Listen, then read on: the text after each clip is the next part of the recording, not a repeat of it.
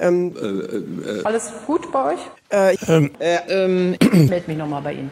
Klartext. Willkommen zu Klartext. In der heutigen Folge geht es abermals um eine Frage an Christian Lindner.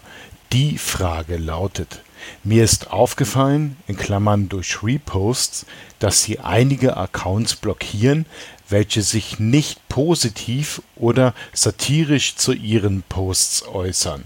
Gleichzeitig treten sie für eine offene Kommunikation ein, welche auch einiges vertragen muss, in Klammern unter anderem ihre Äußerung im Bundestag gerichtet an die AfD. Können Sie mir erklären, warum Sie zu diesem Mittel greifen? Gemeint ist hier unter anderem der Account von Jan Böhmermann. Diese Frage wurde nicht beantwortet. Alle genannten Dokumente und Links findet ihr in den Shownotes.